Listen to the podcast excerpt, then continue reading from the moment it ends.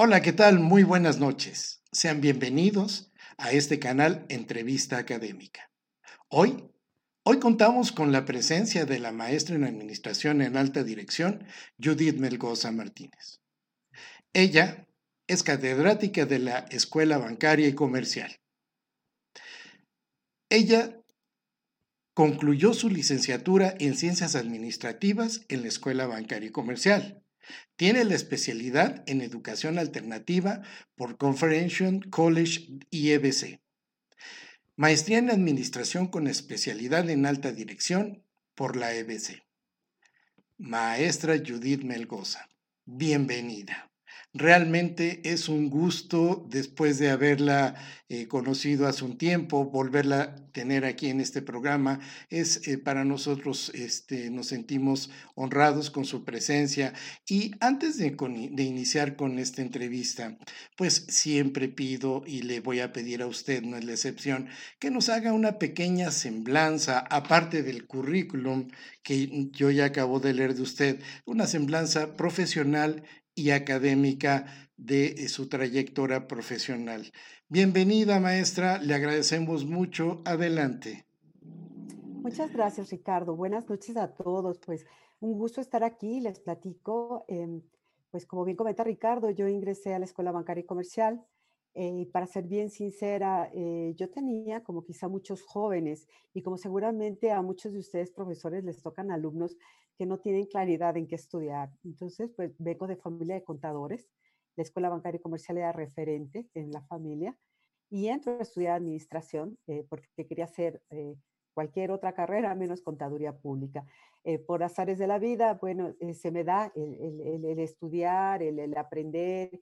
Me gustó la carrera de administración, pero curiosamente empecé a trabajar como auxiliar contable. Siempre he sido una persona inquieta quería trabajar en mis primeros semestres, me enseñaron mucha contabilidad, ingreso a trabajar en despachos, le tomo gusto a lo que es la contabilidad, eh, termino yo eh, mi licenciatura y me empiezo a preguntar eh, cómo, cómo poder cubrir el, el, servicio social que nos piden a todos y veo yo la figura en aquella época de maestro adjunto. Levanto la mano y digo, bueno, yo, yo quiero hacer esto, ¿no? me encanta siempre el contacto con la gente y a partir de ahí, de que se me da la oportunidad de ser maestra adjunta, que es cuando el profesor no va, eh, pues el adjunto da clase, el adjunto es el que tiene que calificar las tareas, el que si tiene que salir el profesor, pues retoma la clase y resuelve dudas. Esto para mí fue muy satisfactorio eh, y empecé a descubrir eh, pues ese gusto por la docencia, ¿no? Era muy joven yo, 22 años y tener contacto con casi compañeros de, primeros semestres, pues me, abrió un panorama eh, muy bonito, eh, que yo no había descubierto al 100%. Al paralelo, bueno, yo, yo trabajaba como auxiliar contable, eh, después, bueno, empecé a, tener mayor responsabilidad, cambiaba yo de firmas, y bueno, estaba yo en la, gestión administrativa, llevando editoriales, llevando inmobiliarias, etcétera. Y se me presenta una oportunidad ah, al, prácticamente al, al, año que salgo de la escuela, donde me invitan a participar como instructora de lo que es el Instituto de Enseñanza Abierta o lo que era el Instituto de Enseñanza Abierta de la Escuela Bancaria y Comercial.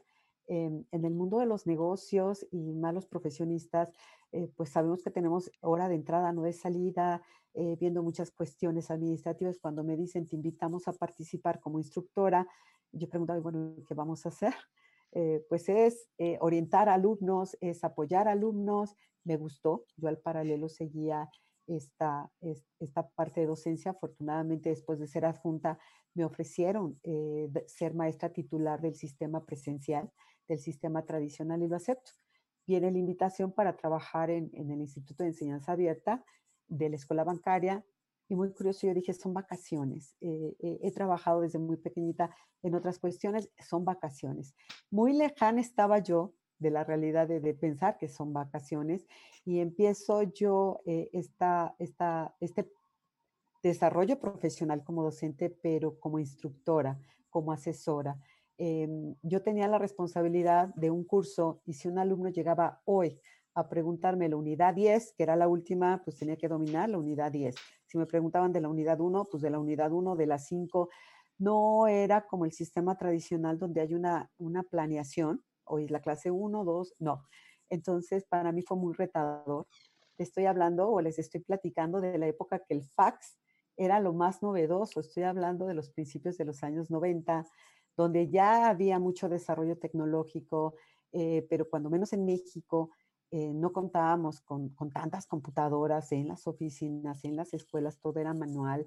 Eh, pizarrones ya había, por supuesto, de, marcador, ya no usábamos el GIS.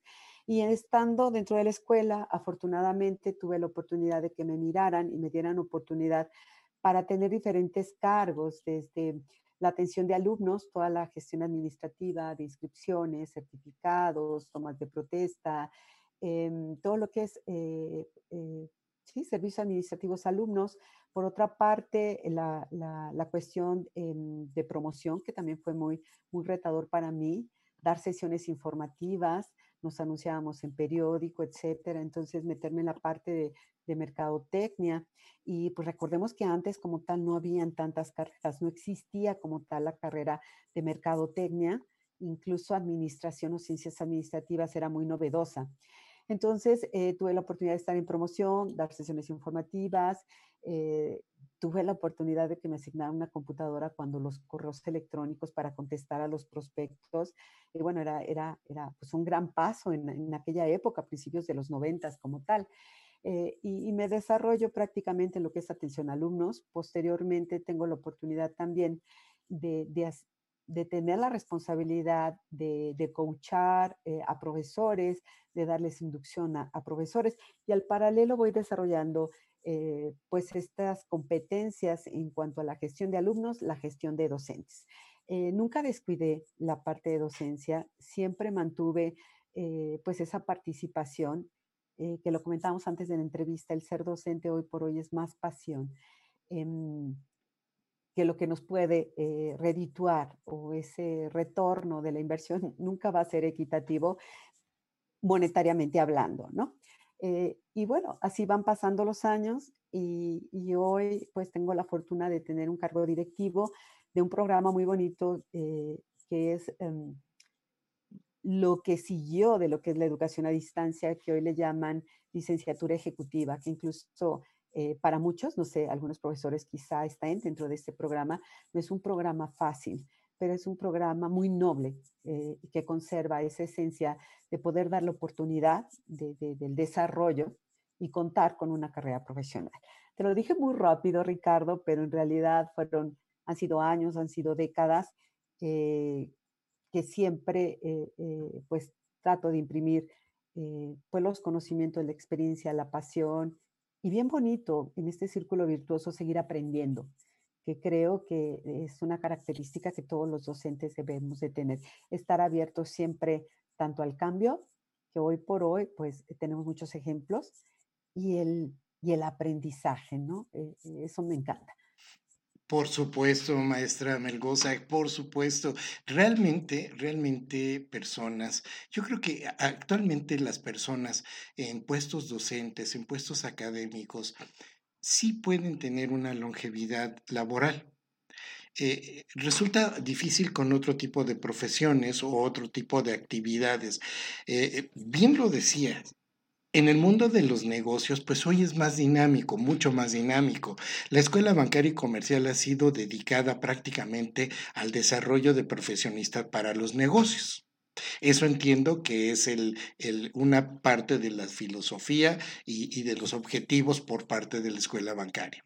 Bueno, es una de las escuelas más reconocidas para contadores, de acuerdo a la historia que, manejaba la, la, escuela bancaria y comercial, que fue fundada, según platicamos también, por medio de un decreto, de un decreto presidencial, a la par de la libre de derecho, y recuerdo muy bien que uno de los de las actividades que ahorita estamos hablando ya estamos tecnológicamente eh, fundados, pero las materias, las carreras se podían cursar por correspondencia.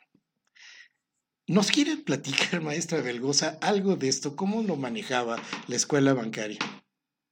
Es bien bonita la historia eh, y lo dices bien, Ricardo. Eh, nace eh, del Banco de México como un proyecto de capacitar a sus empleados después de la etapa de la Revolución Mexicana. Pues tenemos que componer el país, entonces se crea una escuela de capacitación dentro de lo que es Banco de México y de ahí el nombre. Y al terminarse el proyecto, pues dijeron, eso se acabó, pero al ver eh, lo noble que era y la oportunidad que daba a tantos jóvenes o a personas, deciden entonces abrir estudios por correspondencia. Eh, no trabajaba ahí porque luego cuando me han escuchado, oye, sí que tienes varios, no, no, estamos hablando de finales de los años 20, se independiza más o menos en el 32, pero lo dices correctamente. Eh, recibimos un decreto presidencial, al igual que la libre de derecho, y eso da mucha oportunidad para poder mover y actualizar planes de estudio.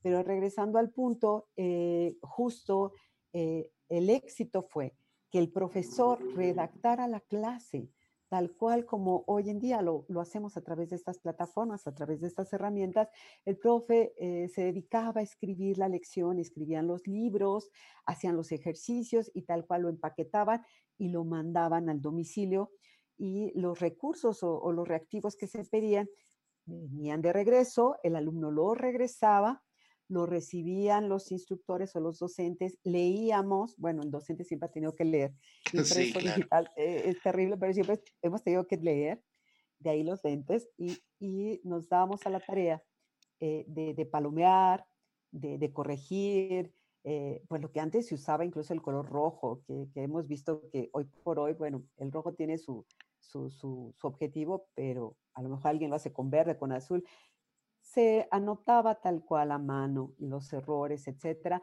y se enviaba, si considerábamos o si se consideraba que se podía corregir, se enviaba también por correspondencia y nuevamente corregía, lo volvía a enviar, se registraba la calificación. Y el alumno en aquella época acudía, acudía a presentar su examen, que era la única vez que se presentaba.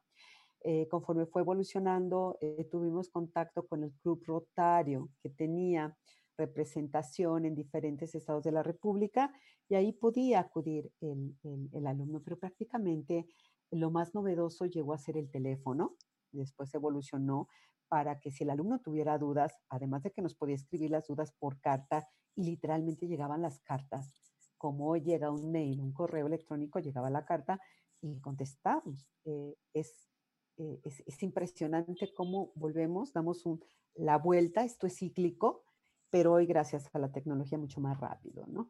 Eh, y, quiero decir que en aquella época, eh, pues sí, el docente, sus competencias eh, siguen siendo presentes hoy, pero tenía que tener una habilidad de una comunicación escrita impecable, impecable, ¿no?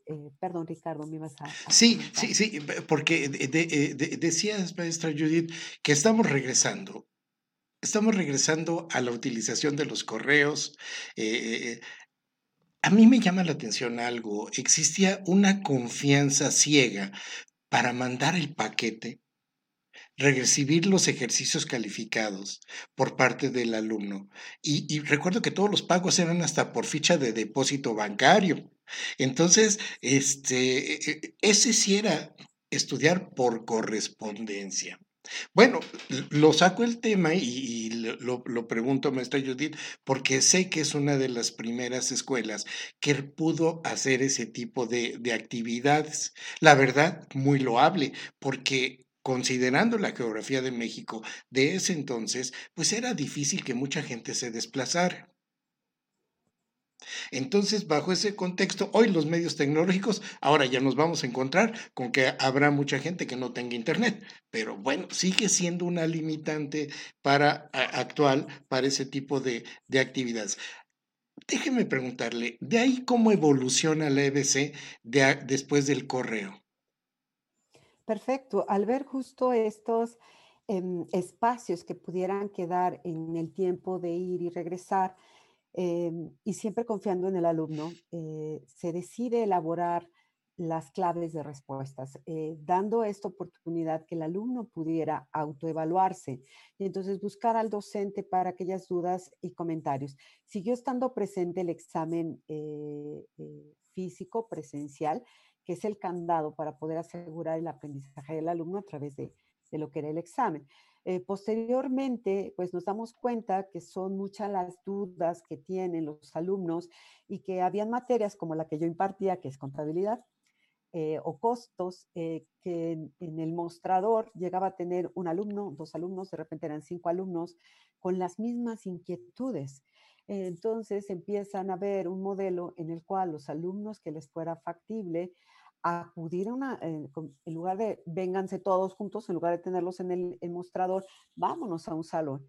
Y surge eh, también a inicios de los 90, mediados de los 90, lo que llamamos el hogar aula, en el cual eh, pues el alumno ya, ya tenía la clave de respuestas, eh, ya era el buscar ese complemento, esa explicación, etcétera, y entonces surge esta modalidad eh, que le llamamos hogar aula, en la cual vienen los alumnos previamente estudiados, ya tienen la clave de respuestas, empezamos a hacer esta planeación en este, en este sistema de educación a distancia, de tal suerte que eran sesiones muy ricas en las cuales el profesor puede aplicar eh, los contenidos, eh, se nutría de las inquietudes de los alumnos un tanto cuanto lo que es el aula invertida, para que dé resultados, pues el alumno tiene que hacer esa parte activa y entonces eran sesiones tipo talleres muy ricas en la cual se daba este contacto fundamental con alumnos, este face to face, y que, que, la comunicación escrita es bien bonita, pero eh, y no es nada de perder calidez, puede ser muy cálida la comunicación virtual, la comunicación por correspondencia, pero siempre el face to, el face, to face cara a cara eh, nos va a aportar un poquito más eh, alianzas con los alumnos, fortalecernos mucho, ¿no? entonces ya tenemos este modelo que ya no es tanto por correspondencia, ya es un modelo autoevaluable, porque le damos la clave de respuestas, incluso se le daba un examen previo, no era igual al examen definitivo, pero era, era una herramienta, era un instructivo para que él se pudiera evaluar y llegar muy seguro a lo que era el examen verdadero. ¿no? Eh, tenemos este hogar aula donde ya está la asistencia, la mínima asistencia, y, y, cambia de nombre y se le llama en un momento semipresencial. Eh, continuamos y al ser un modelo alterno, porque el modelo tradicional siempre ha existido en la, en la escuela bancaria, estamos con este modelo semipresencial y evoluciona y se le llama ahora licenciatura ejecutiva, carreras ejecutivas. Yo sé que no es una sesión comercial, agradezco mucho la confianza y que hablen de, de, mi escuela con mucho cariño. Eh, y curiosamente otras instituciones salen, la escuela bancaria y comercial se ha distinguido eh, por no apostarle a medios masivos en publicidad. Eh, tratamos de llegar por la recomendación, por la experiencia de tantos alumnos. Es fundamental la mercadotecnia, pero se hace otro tipo de, de, mercadotecnia. Eh, y hoy por hoy, pues tenemos este modelo de licenciatura ejecutiva, pero por los años 2000, a inicios del nuevo siglo, pues ya nos había invadido la tecnología, ya era inevitable, ya manejamos correo electrónico, ya el fax estaba casi desapareciendo porque ya se podía escanear, ¿no? Viene todo este boom tecnológico, mucha más accesibilidad tanto para profesores, alumnos, porque no era fácil, en los 90 no era fácil que en las casas hubiera eh, computadoras, ¿no? Entonces, con este boom tecnológico em, se apuesta a una modalidad virtual. Eh, la EBC ha sido pionera en algunos modelos y a partir del año 2000-2001 tenemos esta modalidad semipresencial, pero 100% en línea, es decir, a través de una plataforma, no sesiones como la que estamos teniendo, pero era la comunicación asíncrona con estas plataformas que nos permitía compartir materiales. Muy triste, desapareció el material impreso. Eh, obviamente es una ventaja en costos, todo es digital, para aquellos que no somos nativos digitales, pues extrañamos el papel, eh, eh, estamos perdiendo la caligrafía y, entonces eh, nos volvemos ya a la parte digital. En comunicación asíncrona, este modelo surge así y, y hasta el día de hoy sigue, es un modelo asíncrono, compartiendo contenidos, compartiendo pues ya todo el material digital, infografías, etcétera, que hoy por hoy sigue, sigue vigente este modelo virtual y sigue vigente este modelo de asistir a, clase y hoy por, por razones de, nuestra pandemia, de, que estamos en contingencia, eh, pues tuvimos que movernos muy rápido para que ese modelo presencial se montara en esta plataforma que se tenía para compartir materiales, subir tareas, etcétera. Pero el, el gran ingrediente y el gran reto para los profesores presenciales porque aún los que estaban en línea, la comunicación es asíncrona, es tener este, estas sesiones en tiempo real a través de videoconferencias. Fue el gran reto que si lo teníamos de manera esporádica eh, una vez a la semana en el modelo virtual, el modelo presencial, la verdad que no, solo tenía la plataforma como un repositorio, como una fuente de consulta, como un medio de comunicación, y hoy se le agrega eh, pues las videoconferencias, ¿no? Ok, déjame hacerte una pregunta, maestra. Eh, decías tú eh, el face to face que, que actualmente eh, bajo, las, bajo la actual emergencia salió un par to par. O sea, se dice que las, las, las clases, que, hemos avanzado 100 años en estos pequeños minutos, hemos avanzado 100 años y, estamos llegando al punto del par to par. Es decir, se dice que hoy las clases eh, por videoconferencia son clases prácticamente particulares. Ese es eh, hay una corriente que establece esa parte, porque dice, bueno, yo sé que el profesor tengo muchas caritas, a aquellas universidades que utilizan una plataforma donde les interesa realmente ver a los alumnos, pero hay otras universidades donde nada más ven pues, logos que están ahí apagados. Me gustaría preguntarte, en el caso de la escuela bancaria y comercial, ¿qué importancia le están dando? Pero no nada más a la parte de la relación maestro-alumno, sino también porque yo considero que debe de existir una parte psicoemocional al, estar aislado, ya el, simple hecho de estar aislado, de coartarte la libertad de poder estar y convivir e interrelacionarte con otros alumnos y con tus maestros, pues obviamente genera un shock. No es lo mismo tomar tu clase en tu casa que tomar tu clase en tu salón. No sé cuál sea más productiva en este momento, habría que realmente valorar cuál ha sido el, desarrollo de los alumnos. Pero ahorita me, te quisiera preguntar, ¿Qué está, está, tienen alguna metodología, alguna disposición o algún interés de que los alumnos no se sientan abandonados y simplemente vean una plataforma con círculos o con triángulos o con cuadrados? ¿Qué tan importante es para ustedes? Eh, muy interesante la pregunta, bien importante, Ricardo, porque de manera personal eh, y no solamente en esta situación. Yo creo que un recurso, cuando abusas de un recurso en clase, termina por no ser útil. Y hoy tenemos una sobresaturación de medios digitales que hay que administrar y, hay, que hay que saberle dar el tiempo adecuado. Em, la situación, eh, a pesar de ser una escuela privada, eh, no todos los alumnos, no todos los profesores tienen la misma calidad en la conectividad. Se pide o se exige el, uso de la cámara al profesor y cuando está fallando su conexión, eh, bueno, puede apagar eh, la cámara. Esto resta un poquito de, justo lo que estás comentando. Al alumno se le exige cuando va a hablar eh, y entonces empezamos ahí en situaciones de que si no están hablando, pues está apagada y entonces, ¿qué están haciendo? Es, una revolución completa de que el docente, si de por sí en clase era complicado, la atención para mí, jóvenes, estamos aquí, ahora no tener eh, esa lectura que tú comentas, el, profesor ya con varios años, al momento que se planta en el salón, no es que seamos brujos ni magos, pero con una mirada eh, se da esa parte psicológica de este es el inquieto, este es el bromista, este es el inteligente, y conforme va fluyendo tu clase y te involucras con tus alumnos, eh, tu hipótesis se confirma. Entonces, la EBC para eso y restar un poco de, la situación que bien comentas, estar encerrado, no al paralelo, pues hacemos, y, lástima que volvamos a abusar, pero es lo que tenemos hoy. Hacemos videoconferencias donde se dan pláticas em, psicológicas, donde se están dando también otro tipo de talleres, donde se trata de, optimizar los tiempos. Eh, tenemos y, le llamamos Club EBC, que es una plataforma digital bien bonita.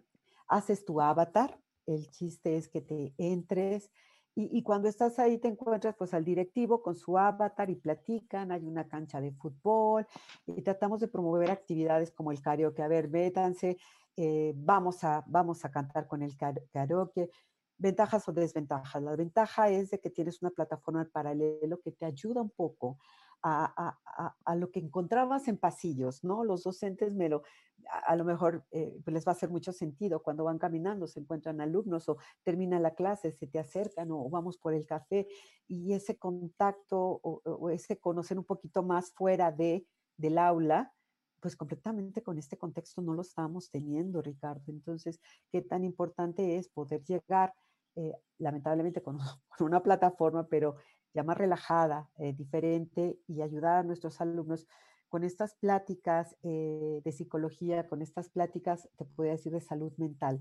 Porque si bien los jóvenes nos quejábamos de que no dejaban el celular o estaban chateando, esto era por diversión. Hoy es una necesidad. Y en un ambiente formal, como tú comentas, eh, hay que establecer límites y, lineamientos. De lo contrario, vamos a terminar todos loquitos, ¿no?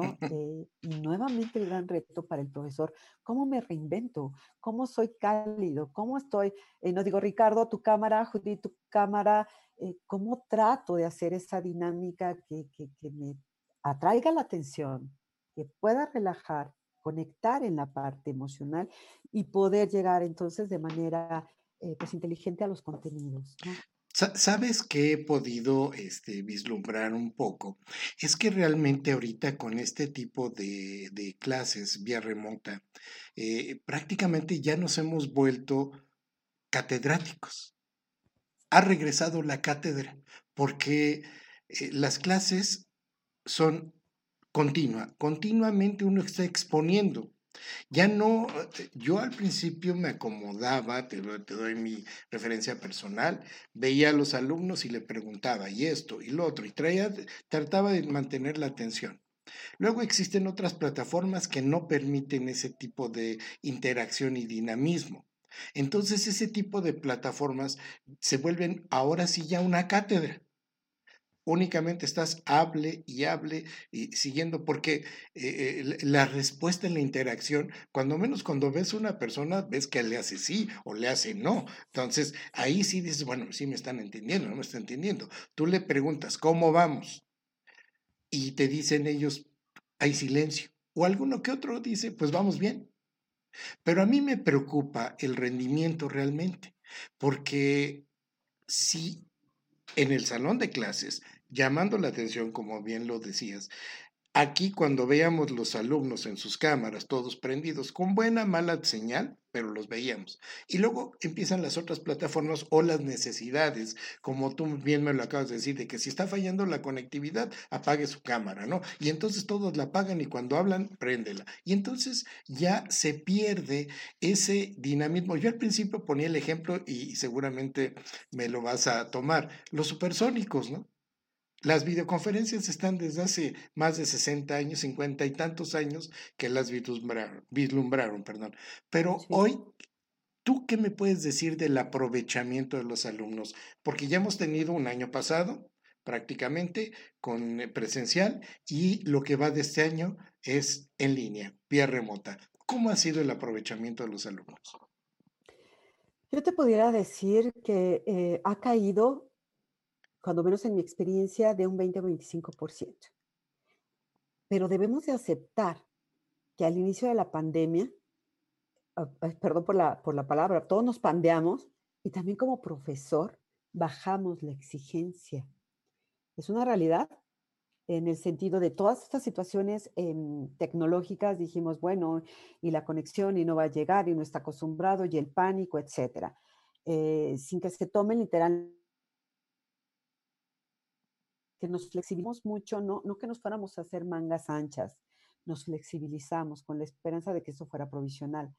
Eh, fue un duro despertar porque el reto era eh, grande, e, es, grande. Entonces, te puedo dar eh, mi referencia como profesora, pero la más ruda respuesta que te puedo dar es como mamá.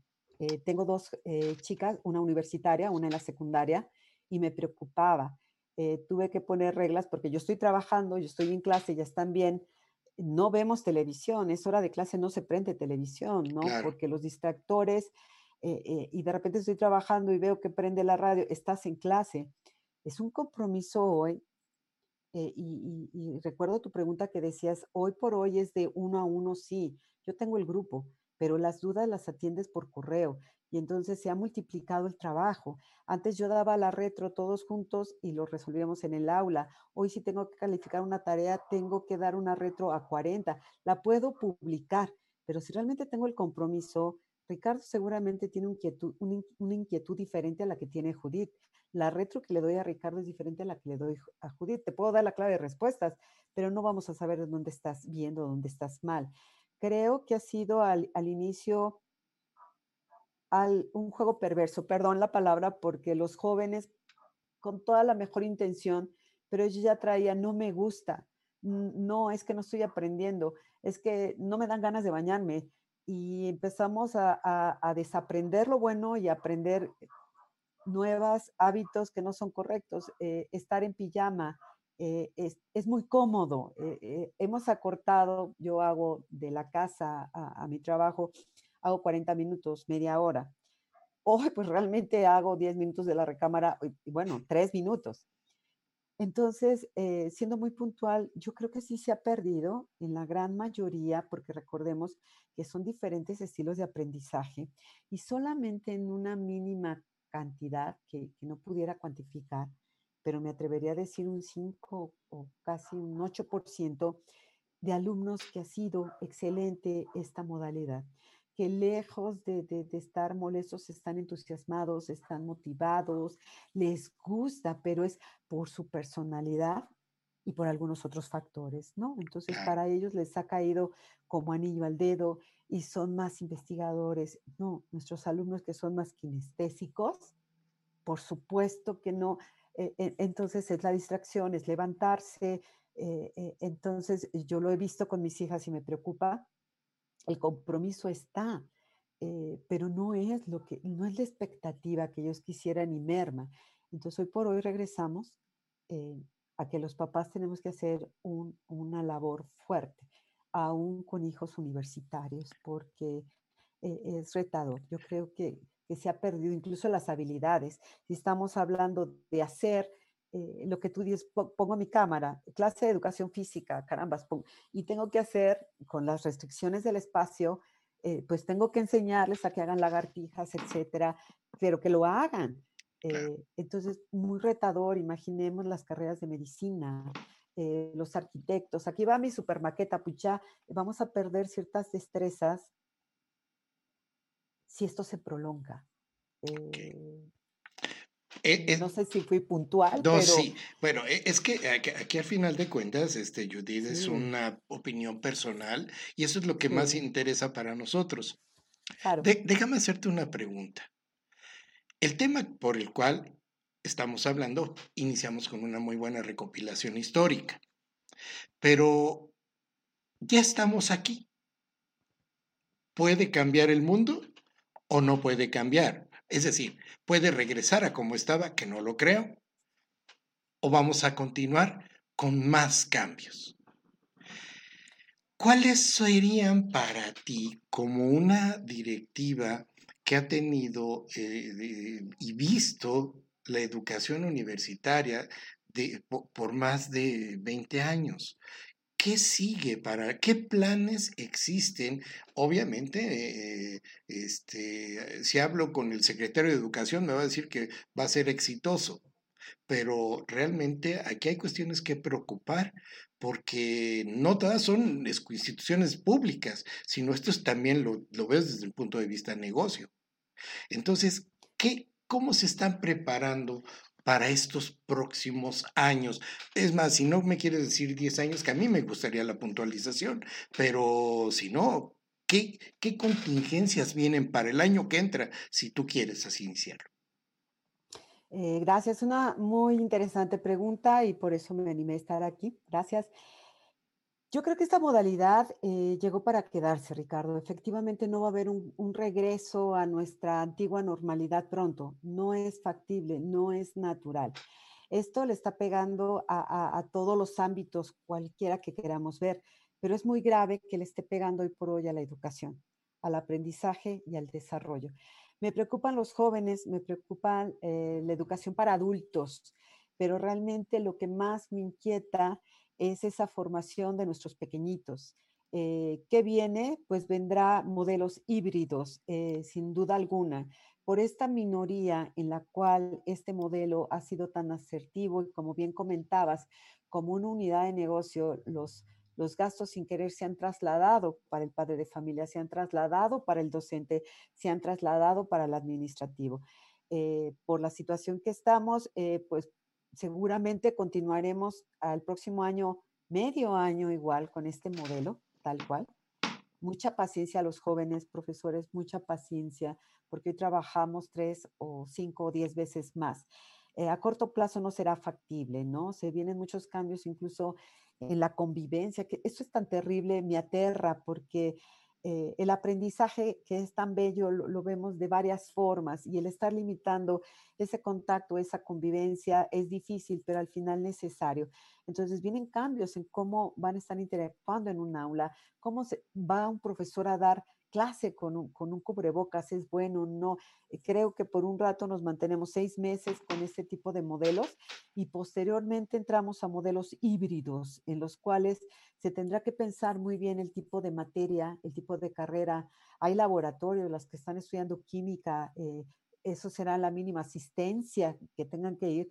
Eso no pudiera pararse, será quizá de lo primero que tendrán que regresar eh, y entonces viene el gran reto, como bien comentabas, para los directivos funcionarios, ver eh, cómo nivelamos este híbrido para que el alumno sea capaz de tener un mejor aprovechamiento y desarrolle verdaderas competencias, porque bueno, si nos vamos a todos los modelos pedagógicos, eh, que antes, bueno, la memoria y el aprendizaje y la repetición, pues ya lo hicimos, cerremos 40 carreras, 50 y vayámonos con estas que nada más es repetición y, y ahí, entre comillas, porque no, no, no, no son las competencias que queremos desarrollar. Como bien lo comentabas, nos estamos regresando 100 años porque estamos en casa. La educación ya está en casa, ya no salgo. E incluso las mujeres tampoco iban a la escuela, no eran en casa.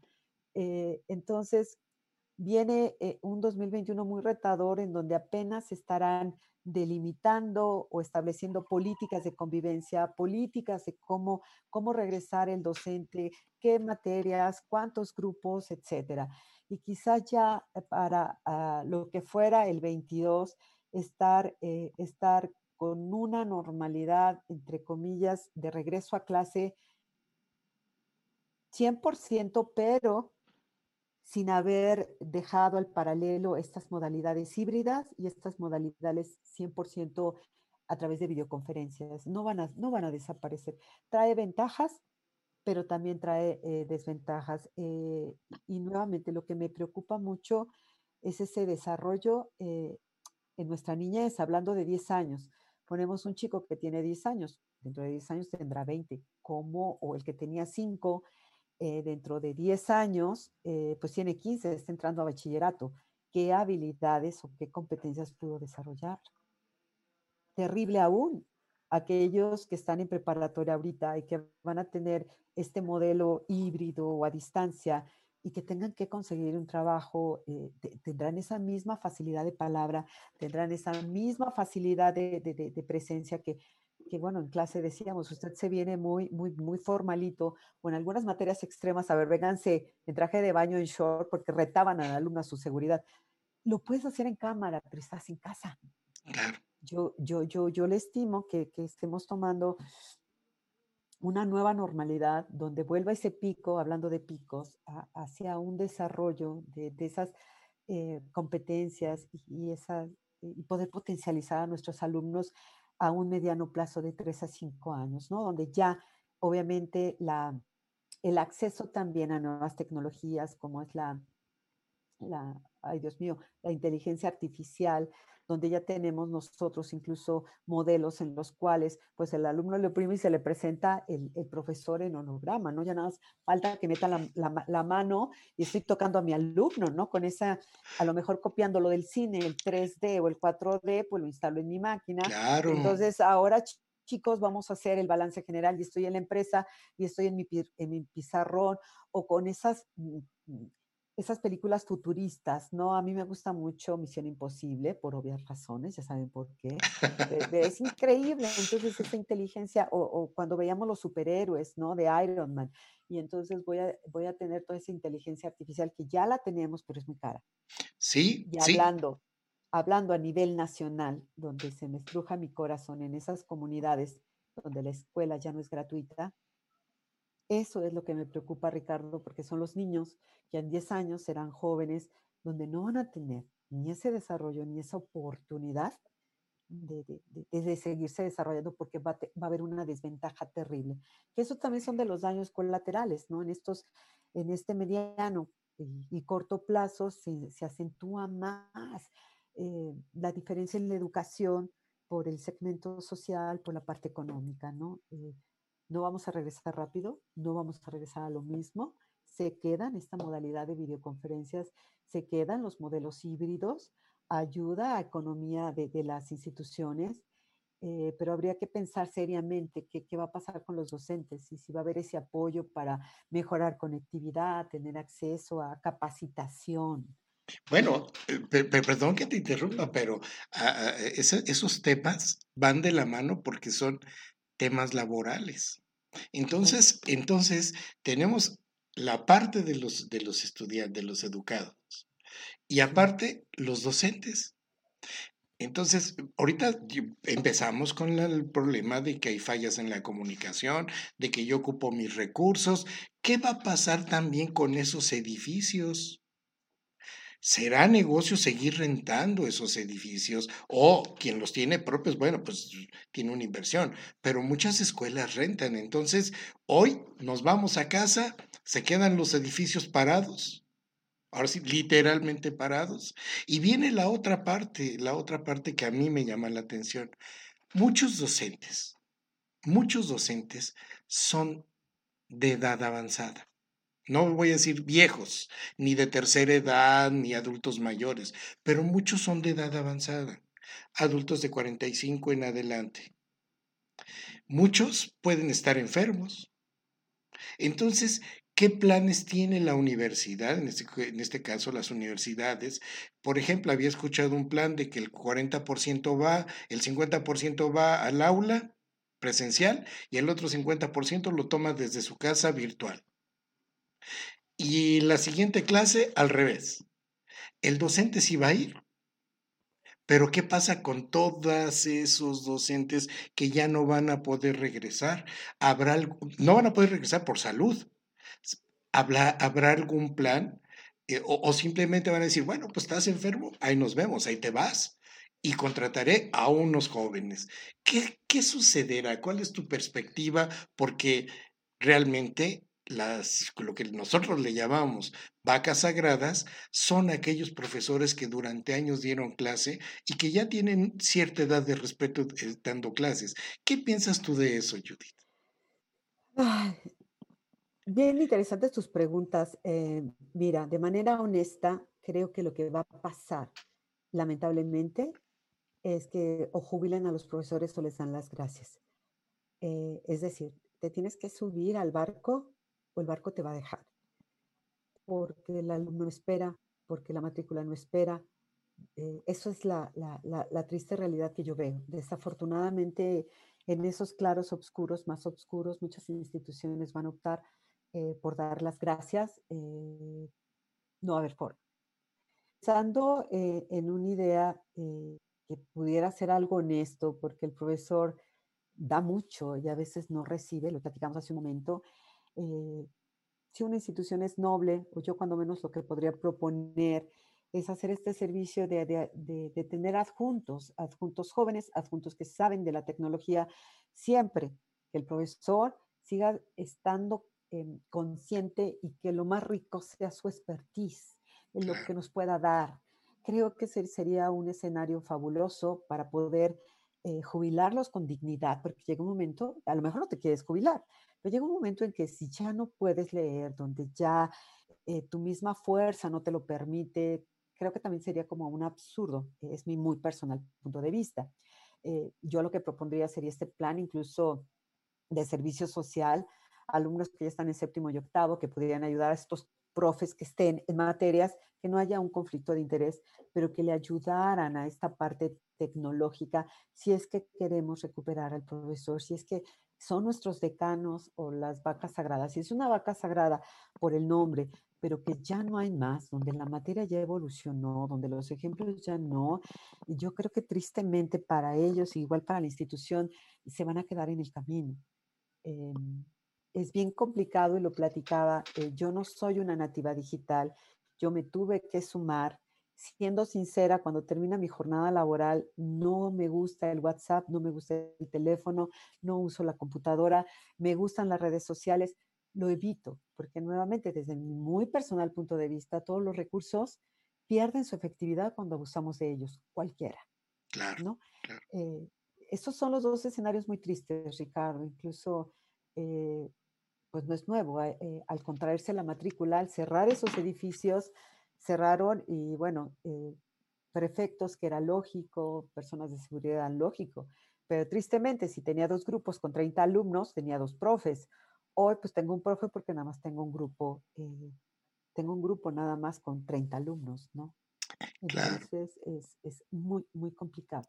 Claro, claro. No, esto yo creo que la educación universitaria pues da para hablar mucho. La verdad, Judith, eh, quiero agradecerte eh, el tiempo que nos acabas de dar no sin antes pedirte este, que participes en una mesa que vamos a tener con pedagogos y para, para, para establecer cuáles son esos retos, esos retos que vienen en los próximos años. Ya no quiero hablar 10 años, los próximos dos años. Entonces, vamos a ver de qué forma este, podemos apoyar también, al menos con, con algunas este, críticas a lo que está sucediendo. ¿Para qué? Para efecto de mejorar lo que se está haciendo, que como fue así de un día para otro, tuvimos que cambiar. Pero, Judith, ¿Algún comentario final por parte tuya? Eh, pues además de agradecerte mucho, eh, pues mandarle mensaje a todos los docentes que están viendo esto, que les mando un abrazo bien fuerte, que no estamos solos, que es una labor bien noble, de verdad, cuando somos profesores, no por querer trascender de que el alumno me recuerde, sino poder trascender porque ayudé a un alumno a trascender y puse un granito de arena para ser un mejor mexicano, mejor profesionista creo que nos compensa todo. Entonces, mucho ánimo a todos los docentes, mucho ánimo, Ricardo. Eh, esto no va a parar y mucha buena actitud. ¿no? Este, muchas, muchas gracias, me encantó. Muchas gracias. No, hombre, Judith Melgoza, pues te agradezco mucho tu participación. La verdad es que nos honró, lo vuelvo a reiterar, nos honra mucho. Este, seguramente nuestros espectadores estarán pendientes de la siguiente entrevista contigo y pues mucho éxito, a seguir este, cultivando a los alumnos, a seguir con ese récord que tú llevas de muchos años dentro de una institución tan prestigiosa como es la Escuela Bancaria y Comercial. Y pues no me resta más que darte las gracias a ti y darle las gracias a todos, a todos nuestros espectadores. Únicamente invitarles para nuestra siguiente entrevista académica.